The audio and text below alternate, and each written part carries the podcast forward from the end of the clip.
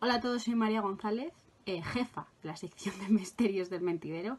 Y nada, quería daros la bienvenida al primer programa de misterios como tal, en el que no tenemos colaboraciones de nuestros eh, amigos de la ciencia. Y nada, eh, que espero que os guste muchísimo este programa y que cojáis vuestra silla porque empieza el mentidero.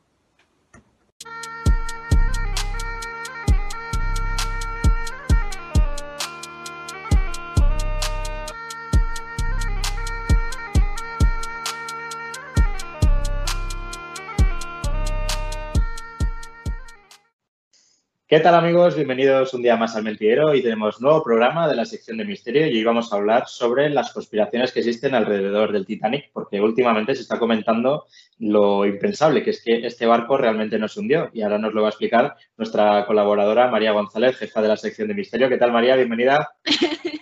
jefa de, nada, la jefa, ni de mi casa. Que llevas en el sueldo, María, no Madre mía, madre mía, el sueldo, sí, el sueldo que me llevo todos los meses. Qué vergüenza. o sea, te, puede dar vergüenza decir eso. Ganadas un poco más pues que yo solo. Vamos a, vamos a hablar hoy de que puede que el Titanic nunca se, se hundiera. Esto es una. Esto cambiaría la historia, ¿eh? No sé, bueno, vamos a. Ahora hablaremos de ello. Pero bueno, también tenemos con nosotros, como cada día, a Diego Sobrecueva. ¿Qué tal, Diego? Pues otro día más con nuestro maravilloso sueldo de, jefes de cosas y, nada, eh, bueno, la historia cambiaría, cambiaría la de Leonardo DiCaprio y poco más, porque al final es más una curiosidad lo del Titanic. De hecho, eh, no sé si habéis visto en algún documental sobre el tema y muchas veces relativizan un poco y tampoco, o sea, es una catástrofe muy hollywoodiense, pero al final, como hay mil catástrofes de, transportes en... De hecho, durante los inicios de la Segunda Guerra Mundial se hundieron un montón de barcos por culpa de los submarinos nazis en las costas de, de cerca de Inglaterra y tampoco han hecho una película de eso prácticamente. Así que, así que vamos, esto es una cosa que nos gusta mucho por la fantasía de, James Cameron, pero que al final. Sí, el misterio está servido.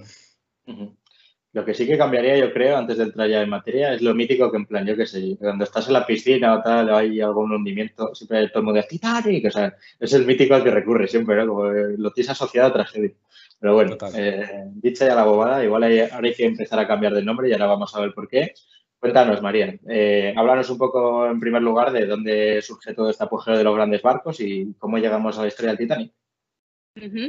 Bueno, primero, cuando el Titanic se hundió en 1912, pues la noticia conmocionó al mundo. Los límites de la innovación humana quedaron al descubierto de forma cruel, con la destrucción de un barco tan notable en el aspecto técnico. recordemos que es el principio de, 1900, 1912. ¿eh? Ha llovido, ha llovido.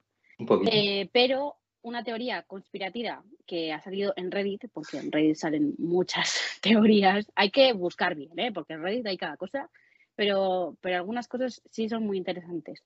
Eh, y nos hacemos la pregunta, ¿fue realmente el Titanic el que se hundió? Pues vale, suena, suena bastante loco lo que vamos a decir, pero vamos a, vamos a explicarlos.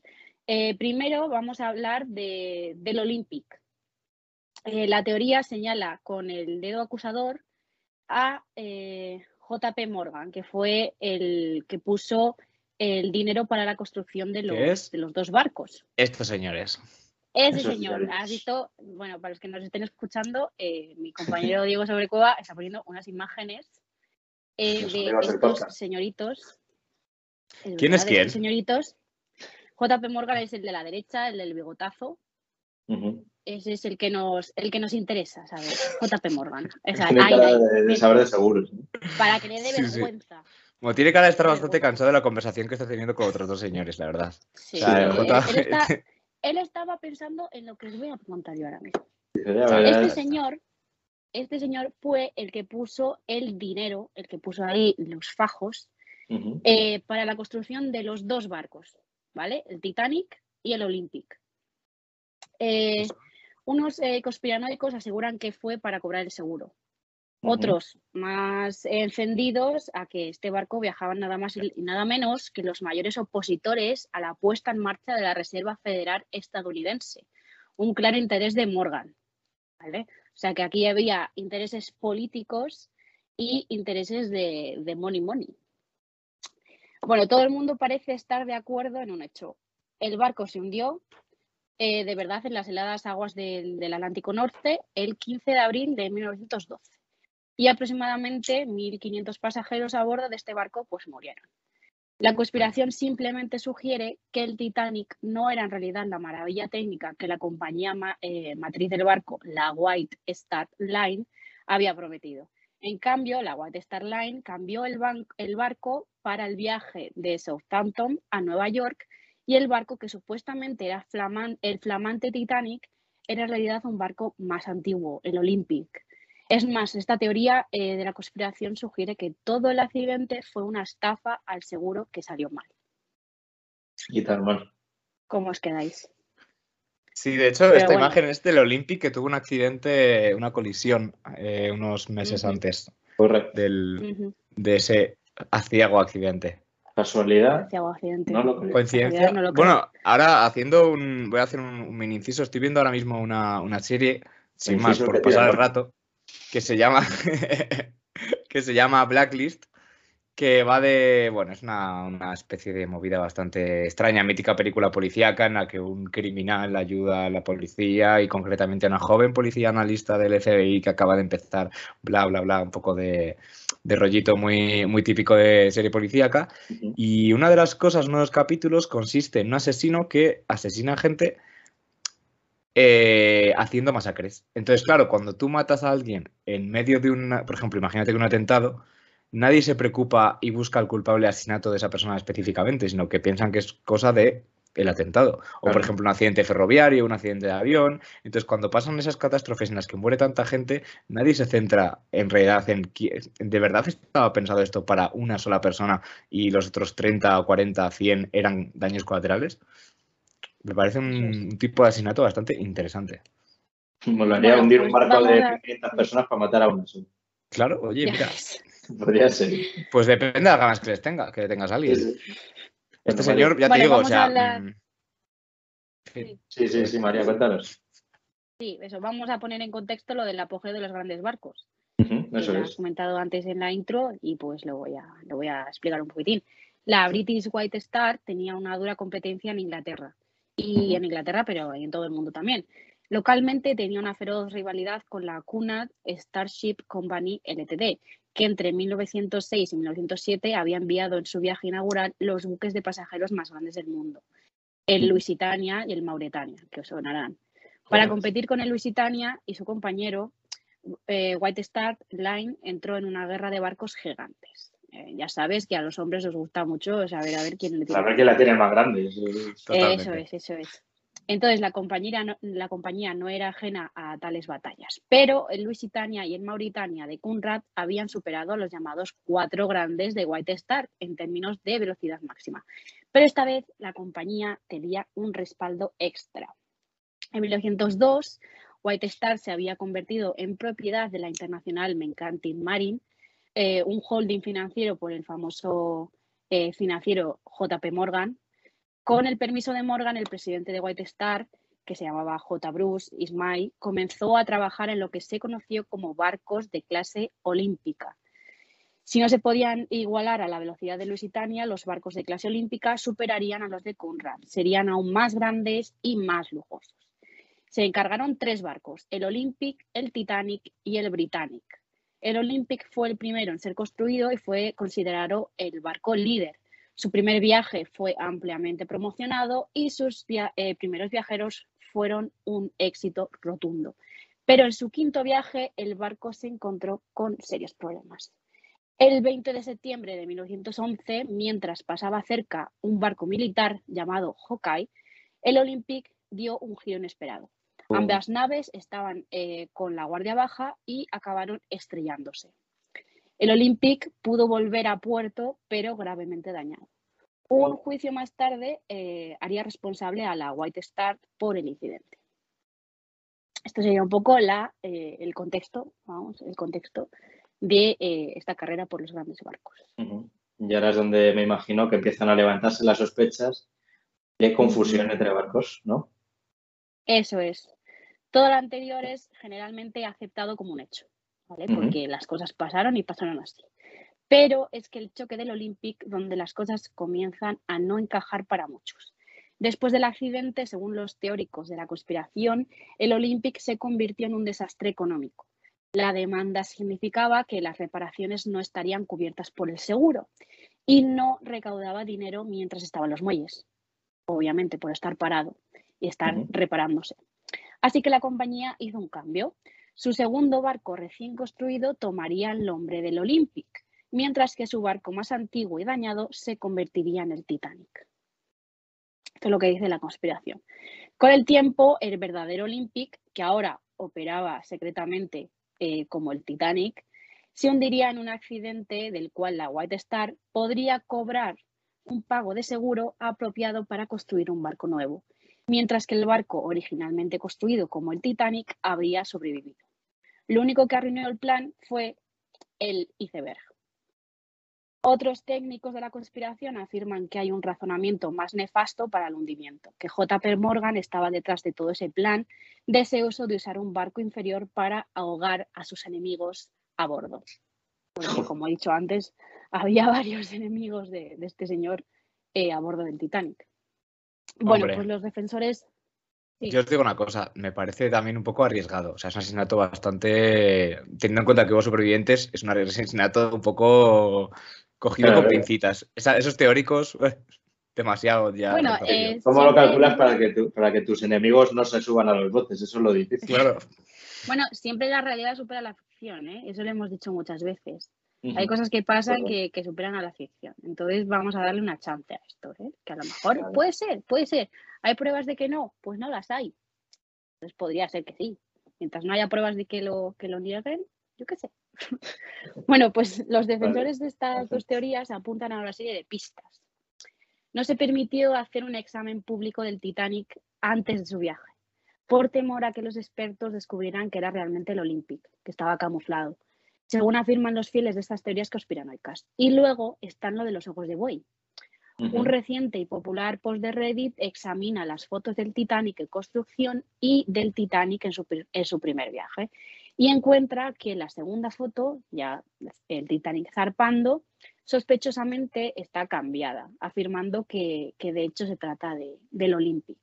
Vamos a verlo. También hay una gran cantidad eh, de detalles adicionales, por ejemplo, diversas reclamaciones independientes entre ellas que apuntan a que el barco que estaba en el fondo del mar es el Olympic en lugar del Titanic original. Es decir, que había eh, eh, que si comparas esa imagen eh, del, Titanic con la de la construcción, no cuadran las, ventanas, no, cuadran los ojos de buey.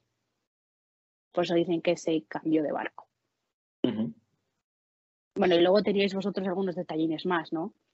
Sí, sí, o sea, yo lo que, lo que he estado leyendo, o sea, es que si todo esto es verdad, el tema de, la estafa al seguro y todo esto, está muy bien hecho, porque realmente eh, los barcos tenían como vajilla personalizada y todas estas cosas, entonces tendrían que haber cambiado todo eso porque realmente cuando luego han, eh, han explorado el Titanic, los restos del Titanic, la vajilla que está ahí es efectivamente o en teoría la del Titanic, o sea que tendrían que haber sacado todo, cambiarlo, o sea, si lo han hecho lo hicieron bien. Luego también, días antes de que se hundiese el Titanic, aumentaron la póliza del seguro para que en caso de que hipotéticamente se hunda, pero lógicamente esto no va a pasar porque es un barco nuevo, súper potente y con una tecnología inigualable, pero si se hunde, vamos a cobrar más dinero, ¿vale? Pues, pumba, ahí estaba. Vamos a aumentar la póliza y efectivamente, mm. no sé si cobraron 15 millones de dólares, que para la época es una locura, básicamente. Teniendo en cuenta la inflación desde, desde 1912 hasta hoy, con una gran depresión de por medio y cosas de estas, dos guerras mundiales, imagino. Eh, ¿Y qué más había leído? Eh, bueno, sí, el tema de los ojos de buey, lógicamente, que es algo que no se ha podido comprobar, porque claro, antes no había tanta documentación gráfica como, como en la actualidad, porque a priori, si esto pasa hoy, o sea, que sería impensable que, se la colasen a alguien, lógicamente. pues te faltan dos ventanitas, pues lógicamente no es el mismo barco. Pero, pero a mí me parece muy curioso el tema de que tuvieran que sacar todo esto. Y además, sí que es verdad que el, el Olympic o Titanic, depende de cuál de los dos sea, acabó su vida útil en los años 30, si no me equivoco, y, luego quedó como museo. O sea, sacaron lo que es eh, la parte útil del barco, el tema de salones y todo esto, y lo trasladaron a un hotel en, Inglaterra y se puede visitar hoy en la actualidad. Así que igual, si se visita eso, en vez de visitar el Olympic, estás visitando realmente el Titanic. Sería, sería bastante curioso. También otro, otro sería. detalle que decían que, que el Titanic era, bueno, se ponían como un barco que no se podía hundir, eh, la mejor tecnología del planeta de, de aquella época. Y luego lo que pasó es que, bueno, lo que nos cuentan que pasó es que el iceberg rayó toda la parte del casco de- del barco y se empezó a llenar agua. Pero, a ver, el, el Titanic tenía unos centímetros bastante considerables de acero. O sea, el el hielo, eh, por muy compacto que esté, no parte el acero. Entonces, por eso se decía que como el Olympic era de menor calidad respecto del Titanic, que podría haber sido que el Olympic sí que se podría rascar porque tendría menos centímetros o fuera de otro material que yo ahí no me meto. Pero sí que hay, hay detalles de ese hundimiento, como el, el que comentábamos fuera de cámara, que también se, se dijo que, que llamaron a, a emergencias o no, no sé qué llamaron Sí, para esa, que esa. Mira, la vamos- a contar de nuevo, que claro, lo que pretendían hacer era que hundir el, hundir el Olympic o el Titanic, llamarlo, vamos a llamarlo como queráis, hundir ese barco, poner a los mandos al, al que había sido el patrón del, del Olympic en el momento en el que tuvo el accidente y mandaron otro barco detrás, que no ahora mismo no recuerdo el nombre, un barco vacío que iba haciendo como seguimiento de ese viaje, porque sabían que se iba a hundir. Lógicamente era como un barco de apoyo para que en el momento en que se hundiera, damos coordenadas, acudimos y milagrosamente eh, se ha hundido el barco, pero hemos salvado a la gente. Era como eh, reducir daños colaterales, por así decirlo. ¿Qué pasa? Que por lo que cuentan las crónicas de, de la época, de los marineros que había en el barco, gente que trabajaba en cocina, el patrón del barco como que dijo, "Buah, esto está todo controladísimo, se dedicaba a beber durante el viaje, estaba todo el día en la cocina o en los salones bebiendo con la gente como, va, aquí no pasa nada. Pero el día del, hundimiento sí que se pasó toda la tarde o toda la noche en, en, perdón, en el puesto de mando. ¿Qué pasa? Que cuando fue a dar las coordenadas, pues no, por lo que sea, no las dio bien. Y cuando quiso llegar el barco de rescate, pues, pues quedaba del barco lo que quedaba, que eran los botes salvavidas y poco más. Lógicamente, por eso la tragedia fue mucho mayor de lo que se había calculado en teoría en base a, a esta teoría. No sabemos si será verdad porque no quedó nadie para contarlo casi, pero de la gente, claro, es que esa es otra. De la gente que, que realmente podría dar un testimonio, como pueden ser la gente que acompaña al patrón durante el, durante el viaje, gente de, que trabajaba en las cocinas, esa gente es la última en salvarse y lógicamente se salvaron muy pocos porque en teoría son los que se tienen que quedar en el barco hasta que se hunde, como los míticos de los músicos y todo esto. Claro, el, el capitán se hundió con el barco. o sea, Correcto, el capitán murió. Entonces, eh, también hay otra teoría que dice que, que- que lo, lo que realmente querían hacer era matar al, al capitán por, por hundirle su barco estrella, que esa es otra teoría que me parece un poco más loca, Bueno, porque es lo que decíamos de antes, de matar a una persona rodeada de otras 1500 es un poco macabro. Hombre, anda. pero- Anda que no podía resbalar con la cubierta y caerse por la borda o mil historias Ah, que podrían eh, haber pasado. sí, pero, pero es eso que, que, a ver, su objetivo yo creo que no era matar a 1.500 personas, sino eso, que tenían un barco de backup, un, un barco de apoyo, pues para sacar a las personas que eso, hundir el barco, cobrar el seguro y aquí todos eh, happy ever after, pero no se puso. No se pudo. Falló Google Maps, es lo que Claro. hay. ya, fa- falló. No hay buena cobertura en Terranova. Hablando de Google Maps, eso, eso íbamos a hablar ahora, que, a- para que cuéntanos. oriente la gente de más o menos dónde está, está hundido el Titanic. O sea, está. mm, vamos a ver En si pues es la un poco nada, del- básicamente. del tamaño de- de- del mapa en el que estamos. Está en mitad de la nada, relativamente cerca de la costa estadounidense, pero relativamente cerca, igual son mm, 300 kilómetros, o sea, o 400. O sea, esto es una distancia. Y eh, aquellos barcos iban muy despacito también. Claro, Claro, claro. A ver, eh, hay que tener en cuenta que esto es, es- era mm, propulsión con vapor. O sea, eh, estamos hablando de- del siglo del siglo XX. O sea, mm, Que casi ibas más rápido a remo. bueno, hombre, ta- pa- tanto no da. tanto no da- o sea, justo para tanto, justo remo. Tenemos que tener en cuenta que con las condiciones actuales, cuando se pierde algún barco o algún avión se estrella en el mar, no les han encontrado, pues imagínate en aquella época unas millas de distancia de fallo de, de transmisión de Mm. coordenadas eran fatales y efectivamente lo fueron porque se, se quedó reflejado que, que cuando quisieron llegar a rescatarles, pues lo que quedaba era poco y nada. Y eso que, que sucedió en junio, que es algo que dices, pues mira, llegase su- esto llega a suceder en diciembre, igual sí que no sobrevive nadie porque Era abril, abril. Abril, perdón. abril. eso. Perdón, es abril, Sí. eh, que llegase en adentrado el invierno ya habría sido todavía peor, porque habría hecho más frío todavía, aparte de la latitud en la que se encuentran, en mitad del, del océano, y bueno, pues que Se habrían no muerto Eso todos. es. habría muerto casi, sí, seguramente. Sí, porque porque- Ahora hay que tener en cuenta que la, la hipotermia, que es una cosa que mucha gente no entiende muy bien cómo funciona la hipotermia, tú puedes meterte en agua a 25 o 30 grados, que es agua caliente, y morir de hipotermia. Es decir, si tú, tu temperatura corporal baja por debajo de los 36 grados de media, aunque sean 30, que dices, bueno, 30 es el agua calentita de tal, ya, pero te puedes morir de hipotermia también. Evidentemente tardas muchísimo más en, en morirte de hipotermia porque pierdes calor con mucha Más, menos celeridad. Pero, a ver, en general, estar en, en un entorno en el que pierdes calor constantemente, aunque sea muy poco, mm, no es bueno para nuestro cuerpo, o sea, acaba matándolo. Tarde Bueno, temprano. Lo bueno es que habría a- muerto Rose. a- En la película habría muerto. que es lo Bueno, que vamos a dejar de hablar del tema de la tabla porque ya os ve por dónde Entraban, voy. Por entraban. favor. Por favor, basta ya. Quizá cazadores de mitos, os voy a poner el enlace aquí arriba para que vayáis a Basta cazadores ya. Por favor. Bueno, vamos a hablar, vamos a hablar de los que dicen que la conspiración pues no tiene sentido. Eh, algunos investigadores de- del Titanic, que se llaman Stephen Hall y Bruce Berbricks, ¿vale? han publicado un libro sobre el tema que se llama Titanic U Olympic, ¿qué barco se hundió? También ha ayudado a escribir otros libros de la historia del Titanic, incluyendo Titanic, The Ship Magnificent, en eh, inglés de, vamos, tengo un inglés fenomenal. En, en ambos se comenta el argumento de los ojos de buey. También el Olympic como el Titanic fue equipado original- eh, originalmente con la misma disposición de 14 ojos de buey a babor de su zona de proa, pero dos ojos de buey adicionales fueron instalados más tarde. Ya estaban allí en marzo de 1912. Eso es lo que comentan los, los investigadores. También hay un historiador que se llama Mark, eh, Mark Risley, es que te juro que estos son imposibles, estos apellidos, de verdad. También ha dedicado mucho, joder, ha dedicado mucho tiempo a la pregunta de, de por qué se podía haber realizado el, el cambiazo.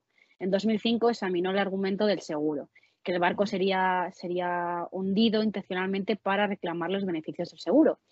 Citando a este señor, decía, el Titanic costó 7,5 millones de dólares y estaba asegurado por 5 millones de dólares.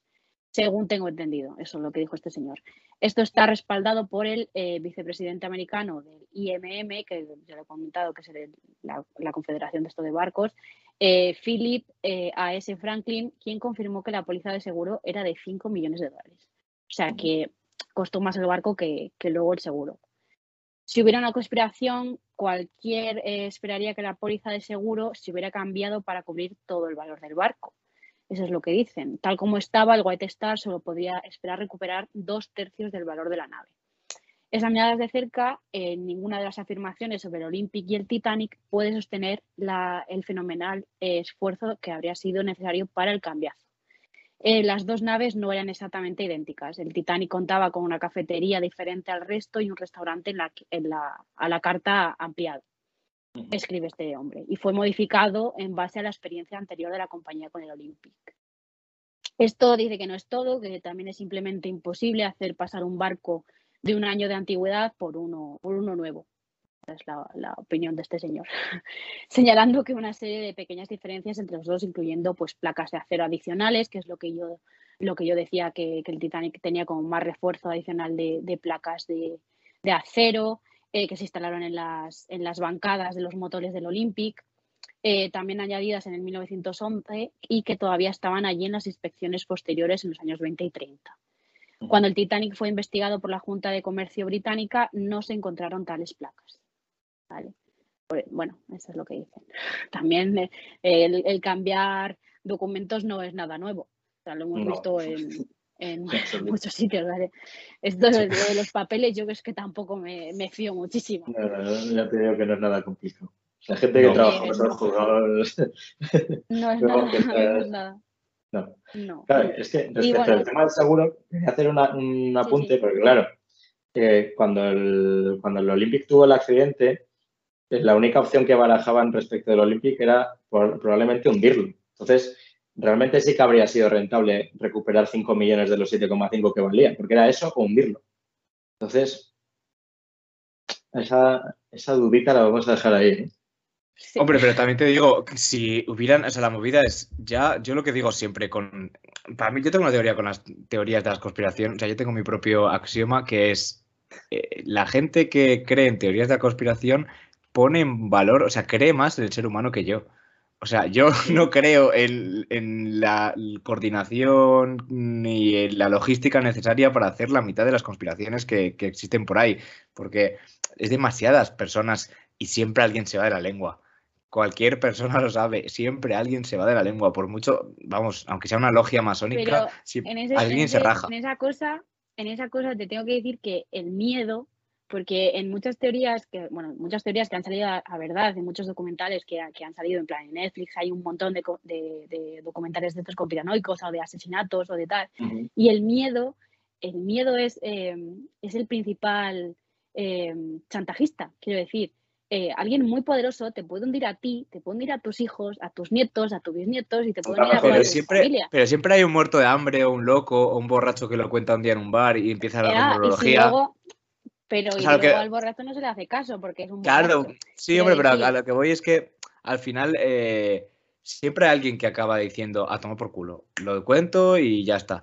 Y, ya, y entonces a mí este de que, o sea, en verdad, a ver, está muy bien que la gente investigue cosas, ¿eh? Me parece genial y a veces igual incluso tienen razón y, oye, igual se hizo el cambiazo, igual nos ha sorprendido a todos, pero teniendo en cuenta que hay gente que ha dedicado su vida a eso, que se ha sumergido en las aguas de Terranova a buscar los restos del Titanic, que han mirado manifiestos que probablemente esos investigadores que comentabas antes, probablemente hayan tenido incluso en sus manos los manuscritos originales de los papeles del barco, hayan ido al Museo de, Marítimo de Londres a ver eh, los papeles, es decir, teniendo en cuenta eso, a mí que un tarado por internet coja eh, dos fotos y diga, es que no son iguales.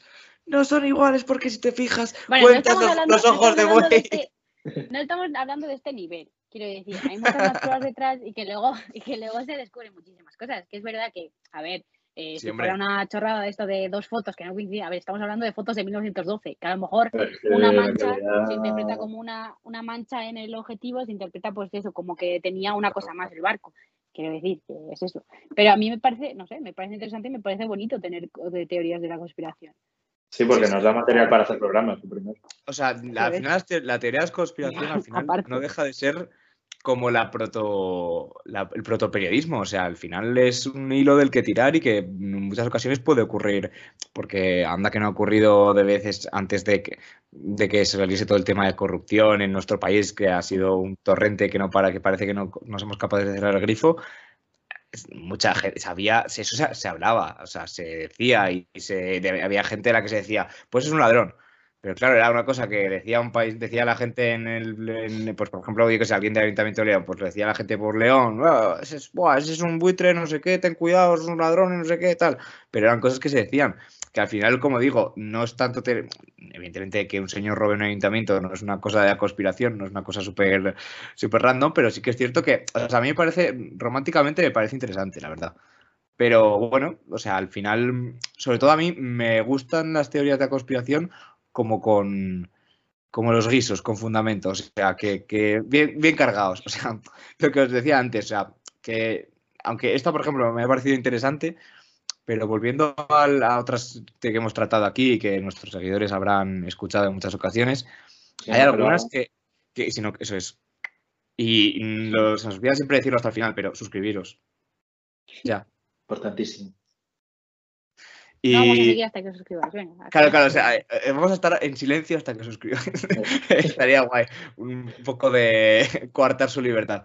Pero bueno, lo que, lo que, lo, lo que iba, que a mí me- las, esas conspiraciones que, que son de, pues, lo que- lo que te comentaba, de un tarado en su casa, en- porque yo además estoy- vengo un poco rebotado porque yo soy una persona que hace, es mucho de esto, de, de todo. Yo digo que, que le vale todo, o sea, es de esta gente que, que se lo come todo. O sea, eh, es, le dices que el gobierno son reptilianos, te lo compra. Que el cambio climático existe, que no existe, que el COVID existe, que no existe, que es un... O sea, con el COVID llegó a decir cuatro cosas diferentes. Llegó a decir que, No si, era, sería un- Glory. que, si era una, que si era una forma de eliminar población. Luego se vio que no moría tanta gente y entonces no era una forma de eliminar población. Luego dijo que no existía. Luego, claro, sí que se moría la gente, entonces tampoco puede decir que no existía. Luego ahora que está que con las vacunas que viene con el microchip.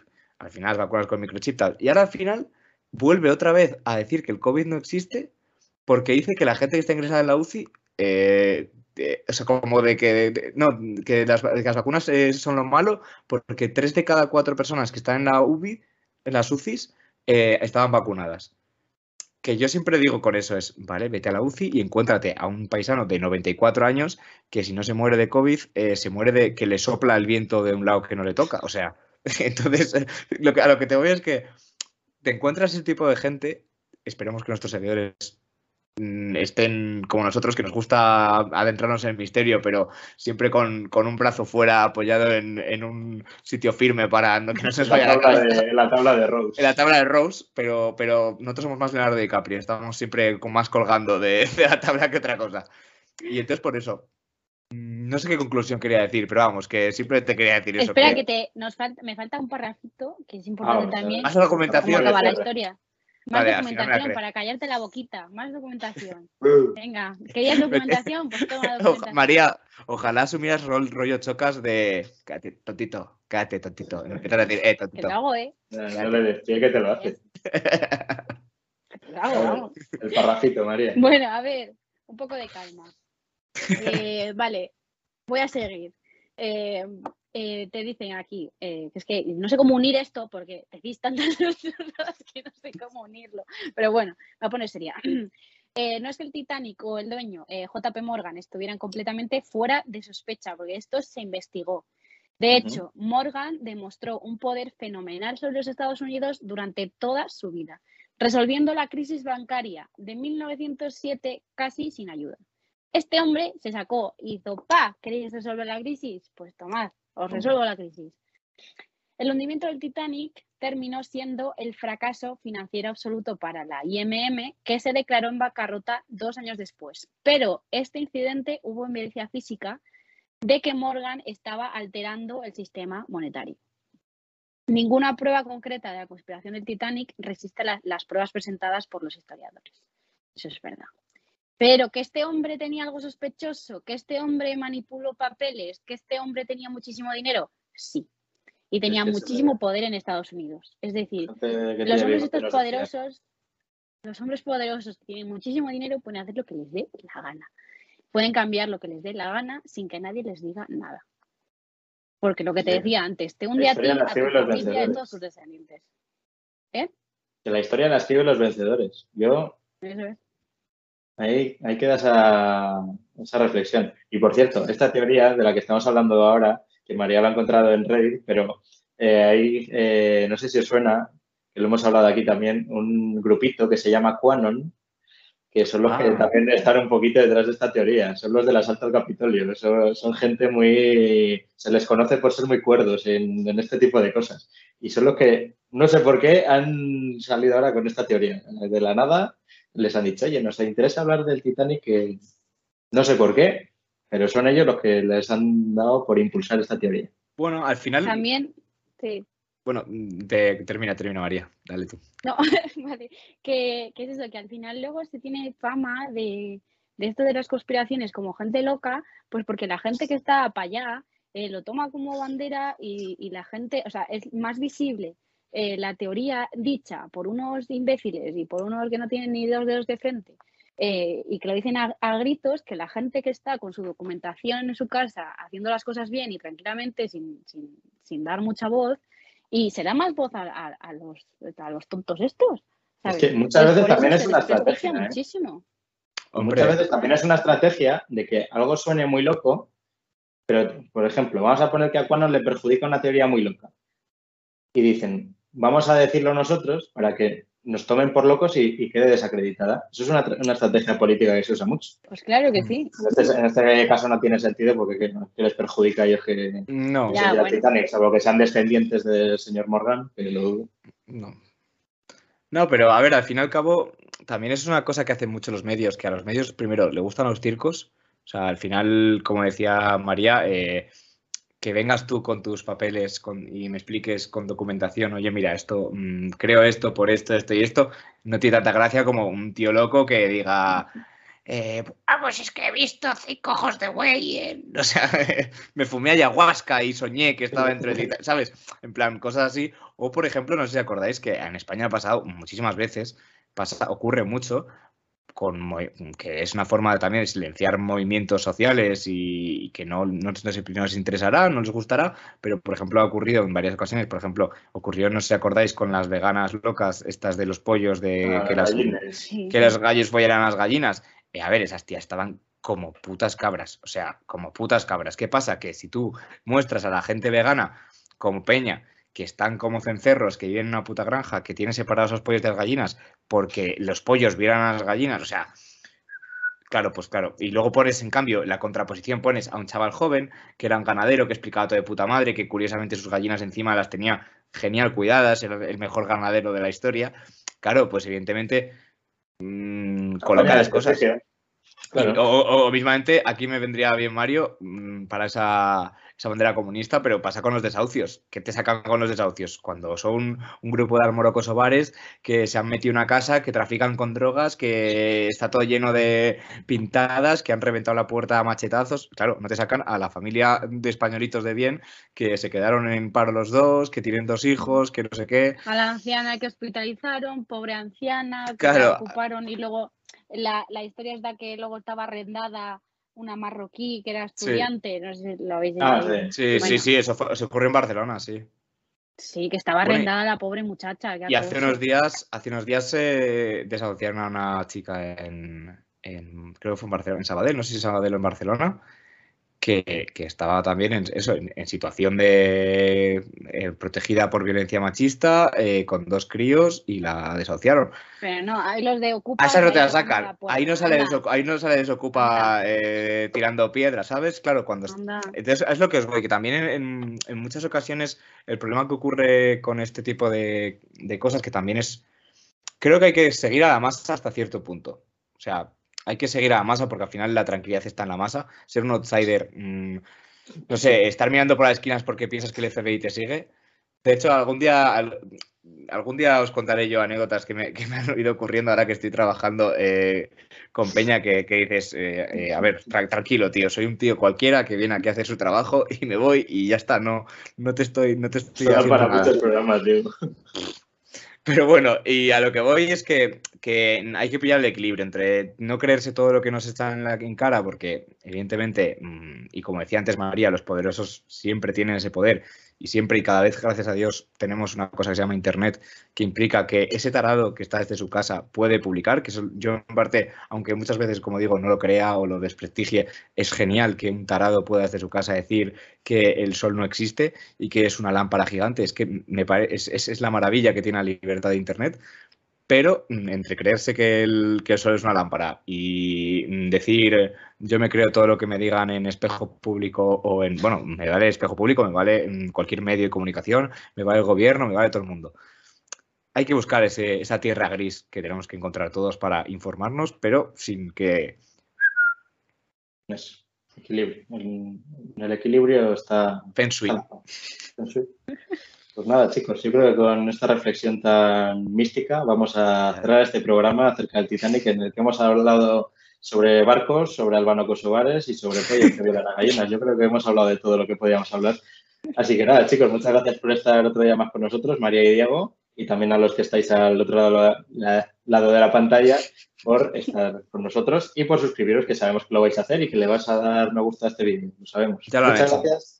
Lo han hecho ya. En este momento ya está su like ahí guardadito. Así que muchas gracias por dar vuestra silla y nos vemos en el próximo programa. Hasta luego. Hasta luego.